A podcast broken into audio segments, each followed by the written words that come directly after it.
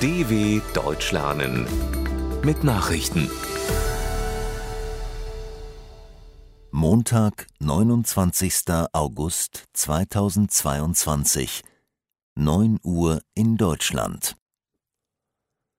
IAEA-Inspekteure reisen nach Saporischschja.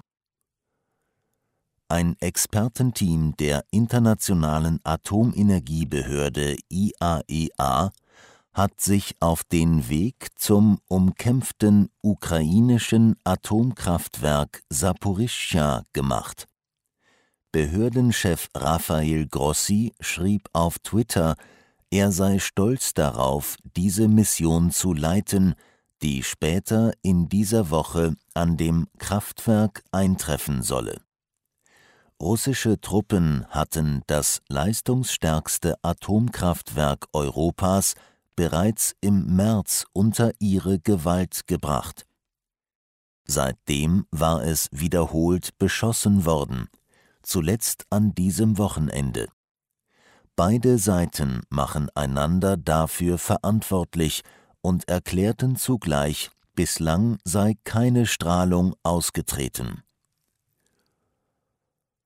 EU-Außenbeauftragter Borrell gegen Einreiseverbot für Russen.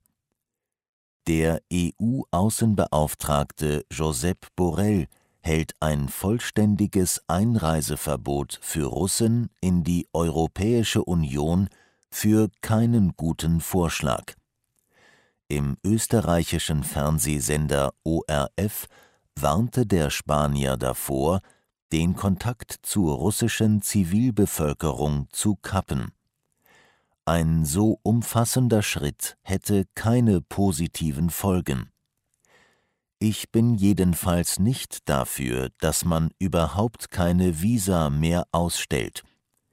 Zudem glaube er nicht, dass es in dieser Frage in der EU die nötige Einstimmigkeit für einen Beschluss gebe. Scholz hält bei Antrittsbesuch in Tschechien Europarede. Bei seinem ersten Besuch in Tschechien als Bundeskanzler wird Olaf Scholz an diesem Montag in der Hauptstadt Prag eine Grundsatzrede zur Europapolitik halten. Dabei werde es um die Auswirkungen der Zeitenwende auf die Europäische Union gehen, hieß es vorab. Als Zeitenwende hatte Scholz Ende Februar den Angriff Russlands auf die Ukraine und die damit verbundene Neuausrichtung der deutschen Außen- und Sicherheitspolitik bezeichnet. Nach seiner Rede trifft Scholz Ministerpräsident Petr Fiala. Kolumbien und Venezuela nehmen diplomatische Beziehungen wieder auf.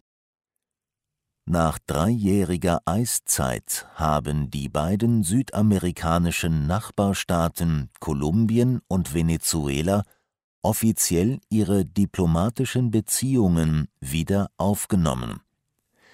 Die Regierungen in Bogotá und Caracas entsandten Botschafter in die jeweils andere Stadt. Zum Bruch gekommen war es 2019, als in Venezuela nach einer undurchsichtigen Wahl ein Machtkampf zwischen dem sozialistischen Präsidenten Nicolás Maduro und Parlamentspräsident Juan Guaidó entbrannt war. Kolumbiens damaliger rechtsgerichteter Präsident unterstützte Guaidó.